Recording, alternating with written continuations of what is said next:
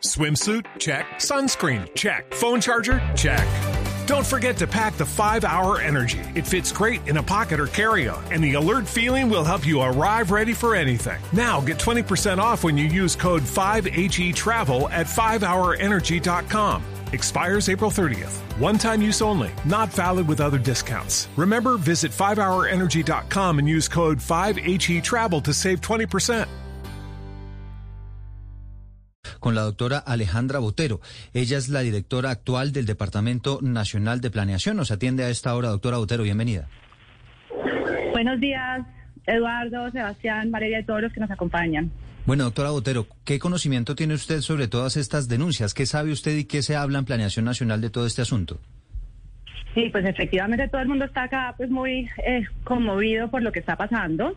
Yo acá, acá quisiera aclarar que yo llegué al Departamento Nacional de Planeación como directora en agosto. Cuando llegué en agosto y empecé a conocer las denuncias, tenemos un total de cinco denuncias, automáticamente iniciamos un proceso de control disciplinario y también compulsamos copias a todos los organismos de control.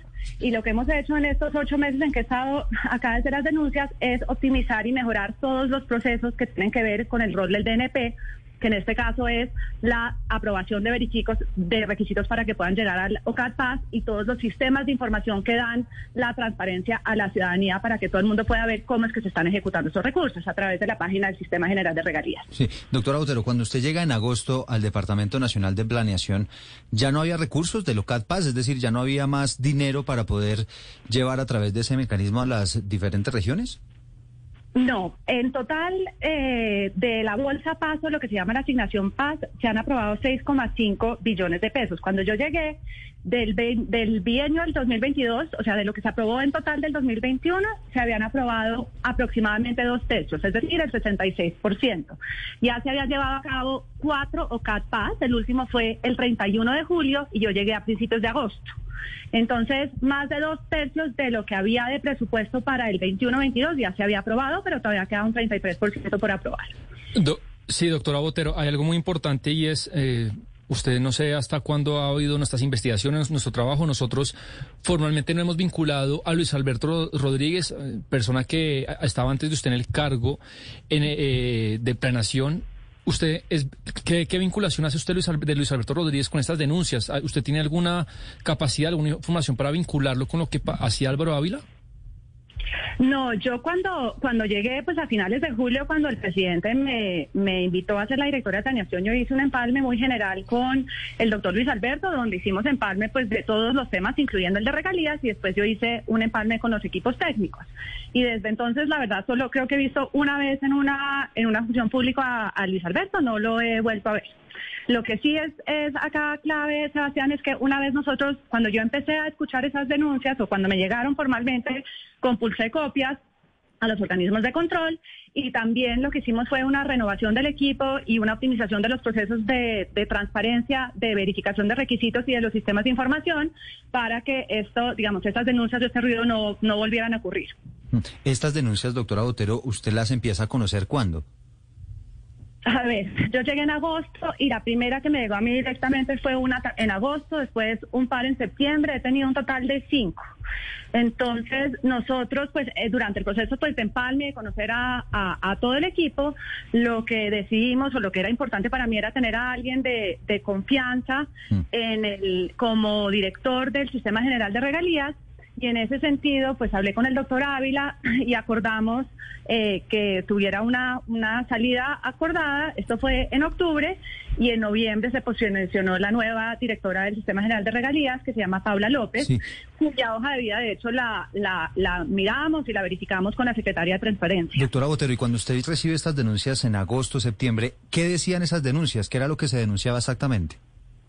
Eran unas denuncias muy generales, una sobre el doctor Ávila, otra sobre el doctor Ávila y sobre el doctor Quirós, eh, frente a que había eh, irregularidades sobre el proceso de, aprobación eh, en, el OCATPA.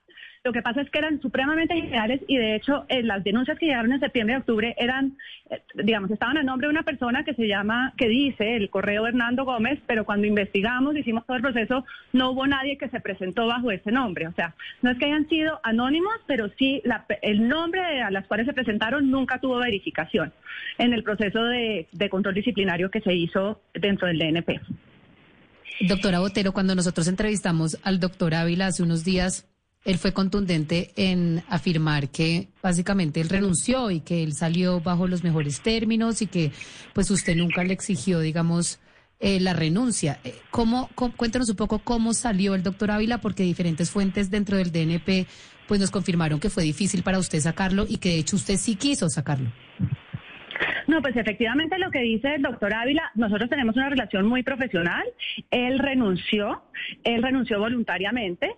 Lo que sí es que tuvimos pues una conversación en que por las denuncias y por la importancia para mí tener a alguien de confianza, era importante, digamos, que él, o sea, a que acordáramos una salida.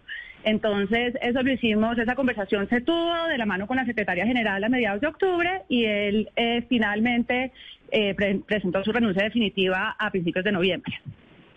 Es decir, ¿cuánto tiempo se demoró él desde que usted tuvo esa conversación a salir? Porque es que en ese periodo se dan unos temas muy importantes y se dan unas reuniones de OCAT Paz y unas, eh, digamos, sesiones importantes donde se eh, aprueban bastantes recursos. ¿Cuánto tiempo pasó?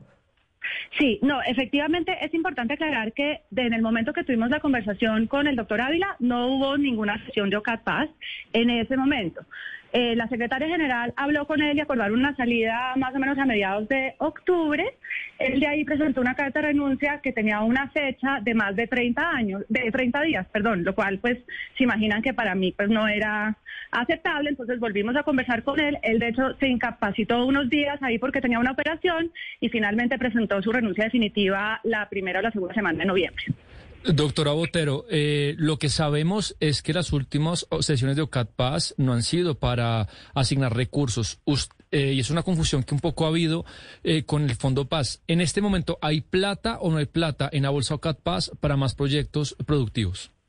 Sí, esa, es una muy buena pregunta. Efectivamente, la, el total de los recursos de OCAT o sea, más del 99%, se aprobaron a finales del 2021.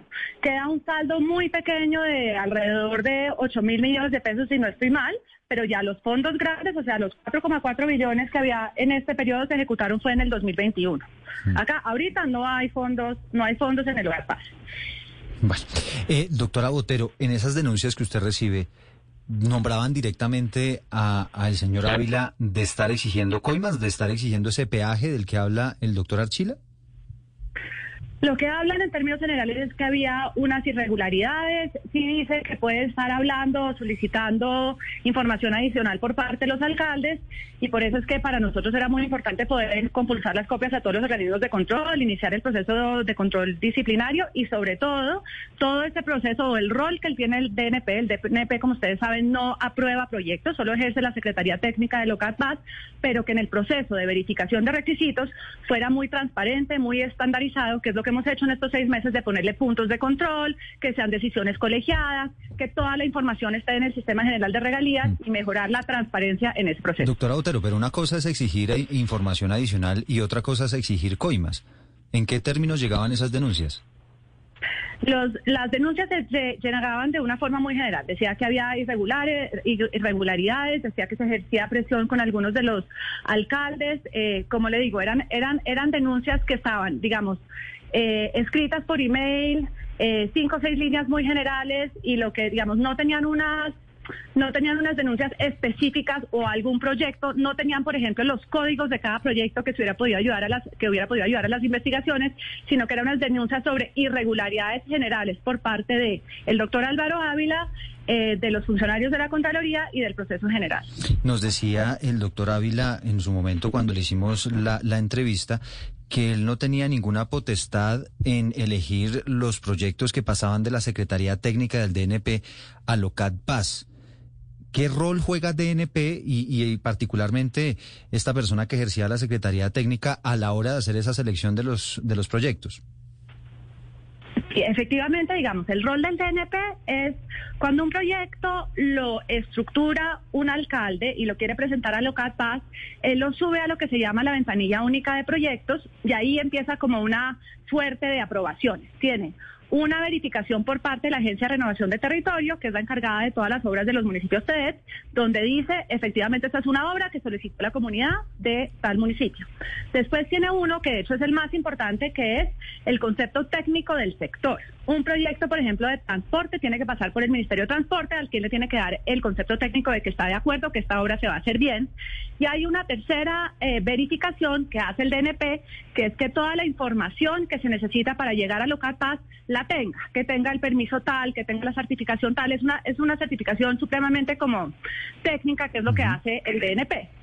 En este sentido, digamos, nosotros sí tenemos la trazabilidad de los proyectos desde que entran a la ventanilla única hasta que llegan a Local Paz, porque hacemos esa verificación de requisitos. Una vez llega la lista de proyectos a Local Paz, quien efectivamente aprueba los proyectos son un representante de las gobernaciones, un representante de los alcaldes que participan en los municipios de y el eh, consejero para la estabilización. Sino que, doctora Botero, ah, el, el, tema aquí es lo que, lo que explica en este comunicado el doctor Archila y es la denuncia que hemos venido haciendo desde la semana pasada, es que el peaje se cobraba entre la Secretaría Técnica del DNP y el OCAD Paz. Ya digamos el trámite en el OCAD Paz era, era diferente. Pero le voy a hacer la pregunta un poco más clara. Álvaro Ávila tenía la potestad de decir qué proyectos llegaban y qué proyectos no llegaban al OCAD Paz. Álvaro Ávila manejaba un equipo que es el equipo de verificación, que es quienes hacen, digamos, quien asegura. Lucky Land Casino asking people what's the weirdest place you've gotten lucky. Lucky? In line at the deli, I guess. Aha, in my dentist's office.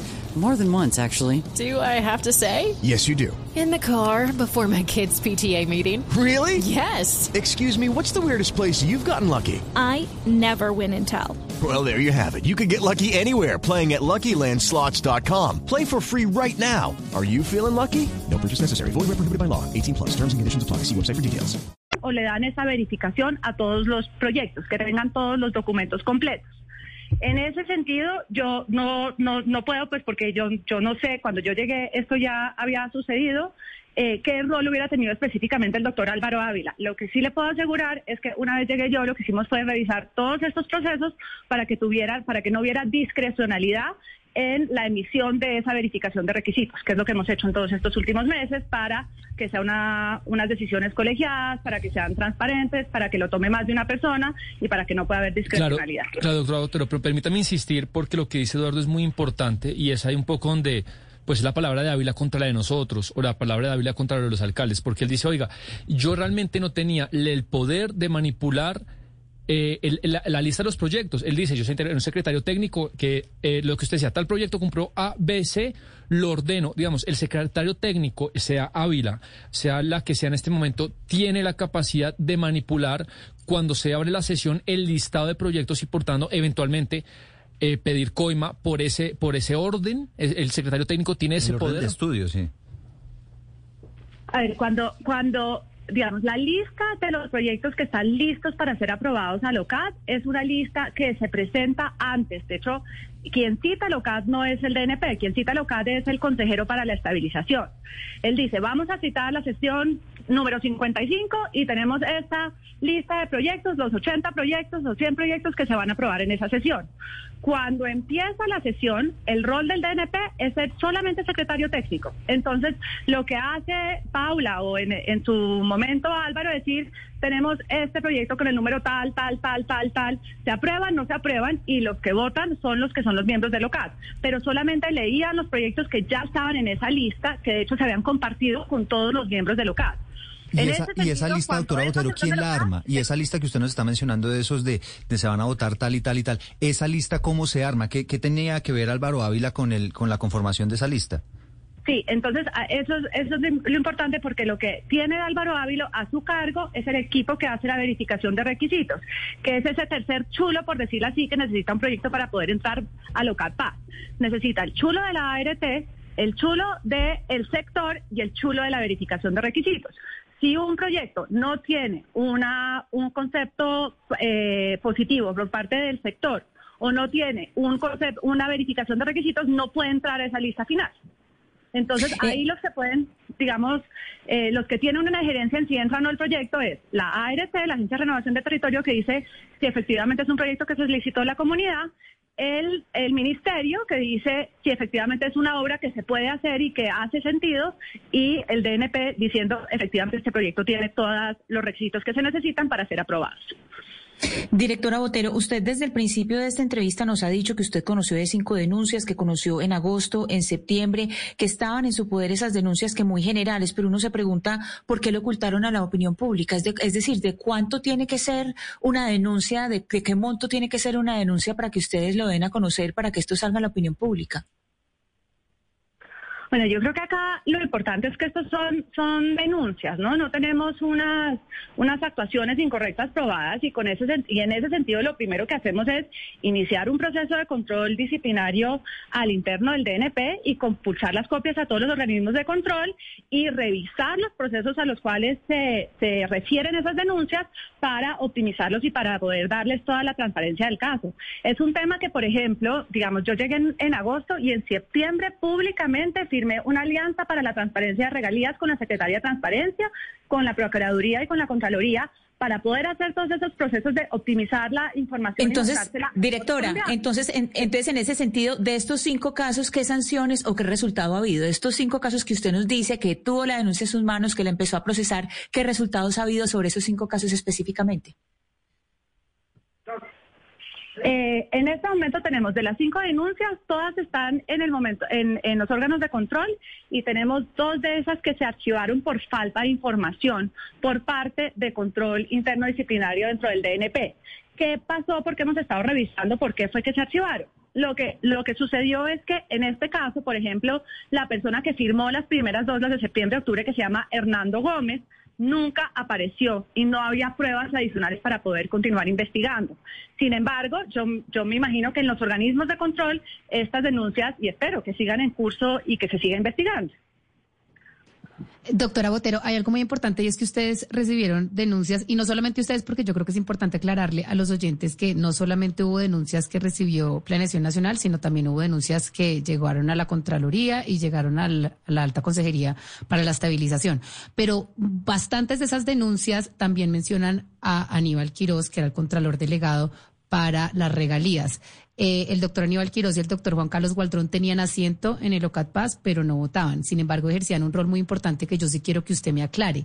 Y es ese control que ellos dicen ser concomitante, pero que actuaba como previo, porque al final ellos, antes de que se votaran los proyectos, mandaban un listado y decían, así tuvieran toda la viabilización y todos los OKs del sectorial, de la ART, del DNP, ellos los tumbaban y no explicaban muy bien cómo y por qué.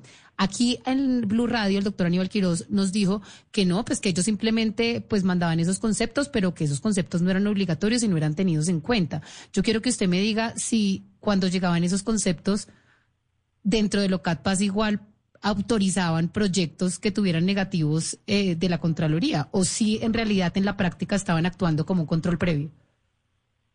Pues eso, esa es una muy buena pregunta. Efectivamente, en todas las sesiones tocadas, ellos mandaban una lista justo antes o inmediato de los proyectos que ellos recomendaban o decían que tenían, que no cumplían todos los requisitos. En ese caso, pues el DNP no podía hacer nada porque éramos la, solamente la Secretaría Técnica, pero era el rol por parte de los que votaban decidir si se iban a votar esos proyectos o no los votaban y en todos los casos esos proyectos que recomendaban la Contraloría no se votaron en esa sesión. Entonces, no es que era, no era obligado lo que recomendaba, pero lo que sí sucedió es que pues esos proyectos nunca se votaron positivo, los que recomendaba la Contraloría. En esa sesión, al final, si no estoy mal, creo que son como 80 proyectos en total que en algún momento se pronunció la Contraloría y se, se aprobaron alrededor de 15 al final, pero no estaban en esa sesión, sino en otra sesión una vez hubieran... Claro, doctora Botero, pero, pero lo, lo, lo curioso y eso no tiene nada que ver con su administración. Eh, los primeros controles, como dice Valeria, empiezan a llegar en la sesión 51, pero lo curioso es que aparezcan en la sesión 51 y nuestra tesis es, es que era, esa es la manera en cómo la Contraloría barría algunos proyectos, porque empieza a llegar esos controles exantes en la sesión 51 y qué tan vinculantes eran eh, realmente, o sea, qué, qué tan, qué, qué tan, que era, era otro requisito más aparte de los tres, cómo funcionaba eso. Ese, mm, ese, ese derecho o esa verificación adicional por parte de la Contraloría se incluyó en la reforma a la ley de regalías, que es la 2056, que se aprobó en diciembre del 2020. Antes de eso, la Contraloría no tenía ese rol. Entonces, lo que hacen a partir de la primera sesión, la 51 que se llevó a cabo en mayo, es que mandan esa lista de proyectos porque tienen la potestad de hacerlo a raíz de la reforma de la ley.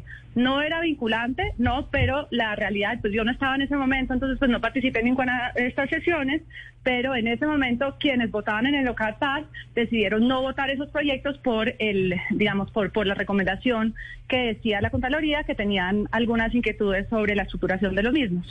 Es que esa reforma, si, le entiendo bien, doctora Botero, pues termina centralizando mucho más el, el manejo de estos proyectos y sobre todo su aprobación.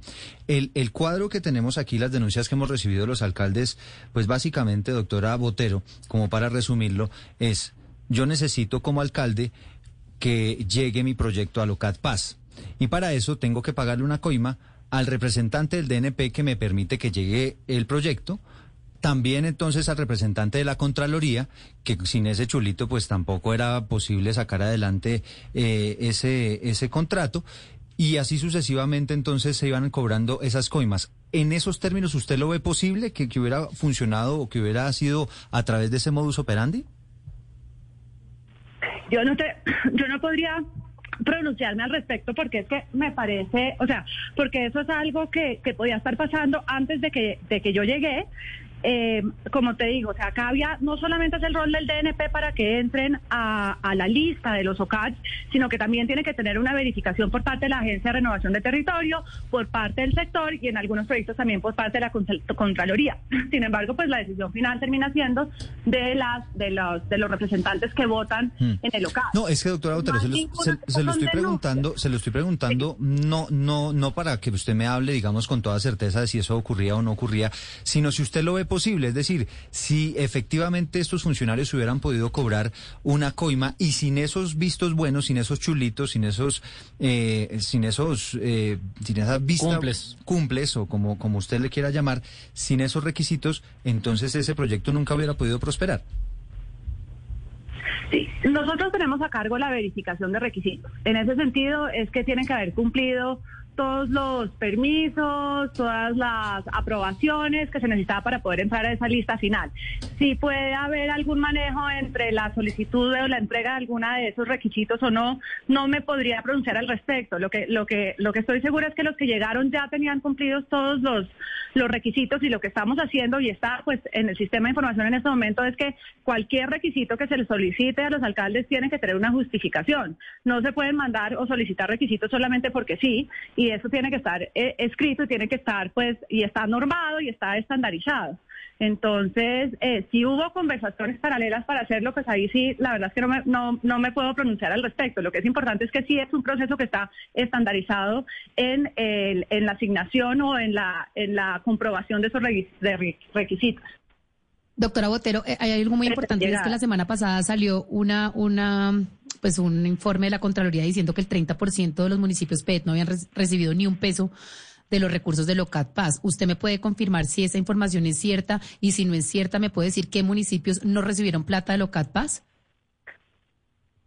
Eh, no, esa información eh, y lo que entiendo es que debe ser en otro momento del tiempo, pero hoy en día, en este momento, de los 170 municipios OCAD 164 han recibido recursos por parte de OCAD Paz, o sea, por la asignación Paz que se lleva a cabo en este OCAD, y los seis municipios que no tenían eh, recursos o que no llegaron a los recursos del OCAD Paz, hemos estado trabajando con ellos a través de asistencia técnica para que financiaran estos recursos a través de regalías directas. Los municipios que no han recibido recursos en este momento o que no recibieron por OCAPAS, pero ya tienen por otras fuentes son Jambaló, Morales, Santander de Quilichao, Ituango, Litoral de San Juan, Buenaventura y Santa Marta. Mm. Pues es Alejandra Botero, directora de Planeación Nacional. Amablemente nos atiende estas preguntas. Eduardo, Eduardo, permítame. Estas denuncias. Oscar Montes, la última desde Barranquilla. Sí, la última pregunta. Doctora Botero, mire, es que en, estas denuncias han salido a figurar la clase política, los congresistas, porque casi siempre son los que apadrinan a los funcionarios. En este caso se habla mucho, por ejemplo, del representante Ape Cuello en el Cesar y de Guadid Mansur en Córdoba. ¿Qué papel juegan los congresistas en, esta, en estos trámites que se hacen, doctora Botero, de estos proyectos? Eh, a ver, a todas las sesiones de OCAD como invitados invitan representantes de las zonas o de los municipios PEDET. En ese sentido, entiendo que el doctor Mansur y Ape Cuello han participado en algunas de las sesiones como invitados, pero no tienen ni voz ni voto en la aprobación de estos recursos durante la sesión de OCAD Paz. Bueno, pues ahí están las aclaraciones, las explicaciones de la directora de Planeación Nacional, Alejandra Botero, que como ella bien dice, llegó en agosto, eh, quizá después de que se conocieron todas estas denuncias relacionadas con los malos manejos en el OCAD Paz. Doctora Botero, gracias. Muchísimas gracias a usted. Lucky Land Casino asking people what's the weirdest place you've gotten lucky. Lucky? In line at the deli, I guess. Aha, in my dentist's office. More than once, actually. Do I have to say? Yes, you do. In the car before my kids' PTA meeting. Really? Yes. Excuse me, what's the weirdest place you've gotten lucky? I never win and tell. Well, there you have it. You can get lucky anywhere playing at LuckyLandSlots.com. Play for free right now. Are you feeling lucky? No purchase necessary. Void where prohibited by law. 18 plus. Terms and conditions apply. See website for details.